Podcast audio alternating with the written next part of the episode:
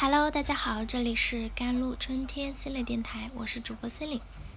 今天跟大家分享的文章叫做《我们还可以引导孩子具备坏事变好事的意识》。近日啊，一位十五岁的童星邵一博的母亲尤龙梅呢，在网络发文称，女儿在学校长期被同学造谣、诽谤、孤立，遭受了校园欺凌。最终因无法承受，从六楼跳下，造成了他女儿全身多处骨折和那个创伤性的胰腺断裂等等。这件事呢，得到大量的网民关注，一度冲上热搜。然后上海呢，他教育局也是在六月二十六号下午发布了通报称，针对此事已成立了工作组。督促啊，指导啊，学校校园欺凌啊治理委员会依法依规开展调查。经过抢救和治疗后呢，邵一博已经返校复学了，准备中考。校园欺凌会对孩子造成巨大的心理伤害，极大的增大他们的抑郁症啊或者双向情感障碍等等等精神心理的障碍的风险。对孩子的一生都将造成不可磨灭的负面影响。不少被诊断为抑郁症啊、双向障碍、强迫症啊，或者创伤后的应激障碍啊，那复杂性的创伤后的应激障碍呢，甚至伴有幻听和妄想等精神病的症状的青少年患者，他们患病的根源呢，主要是有两部分，一部分是原生家庭带来的。叠加性的心理创伤，另一部分就是在校园里经历的叠加性心理创伤。那当孩子疑似遭受到校园欺凌时，父母应该如何正确应对，才能将孩子受到的伤害降到最低？以下提供一些建议啊，希望对家长们有所帮助。如果邵一博，那他妈妈能够看到的话，也希望对他有所启发。第一呢，就是父母要加强自我反省啊，改变及提升，有意识的建立真正亲密的亲子关系，让孩子遇到解决不了的困难时，一定要及时跟家长说。父母呢，要反省自己是否重视孩子的心理与情感诉求，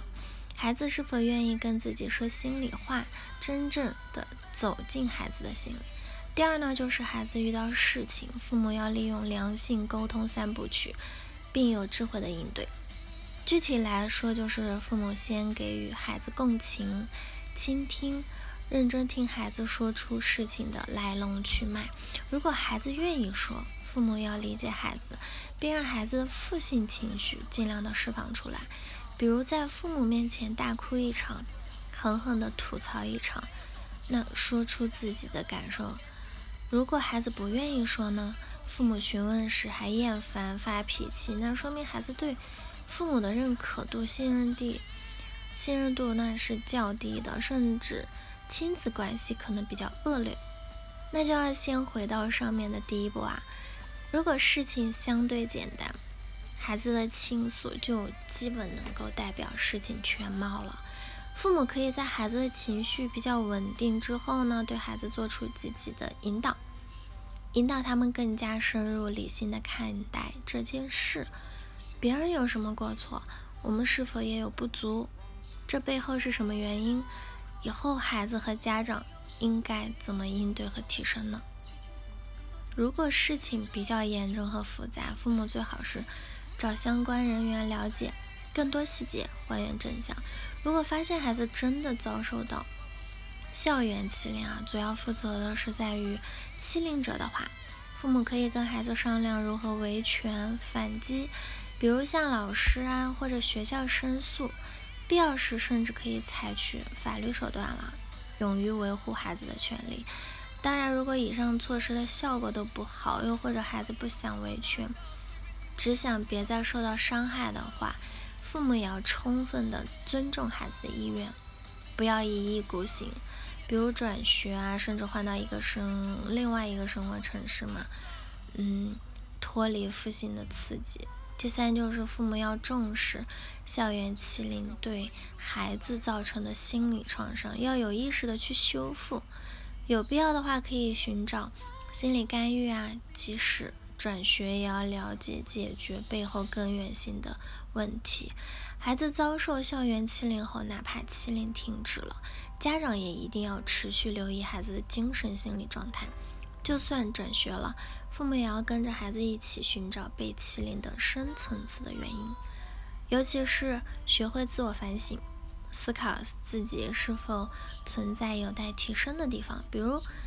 人际交往方面有短板的话，一定要及时的改进，不要在同一个地方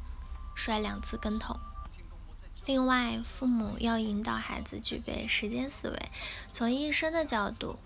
看待当下的阶段，而且在这个阶段，父母会成为我们的最坚强的后盾，争取成为孩子的良师益友。当然，父母不光要这么说，更要努力去做到。最后，我们还可以引导孩子具备坏事变好事的意识，塑造出越挫越勇的高逆商，将被欺凌的经历转化为人生财富。好了。以上就是今天的节目内容啦。咨询请加我的手机微信号：幺三八二二七幺八九九五，我是 C e l i n e 我们下一期节目再见。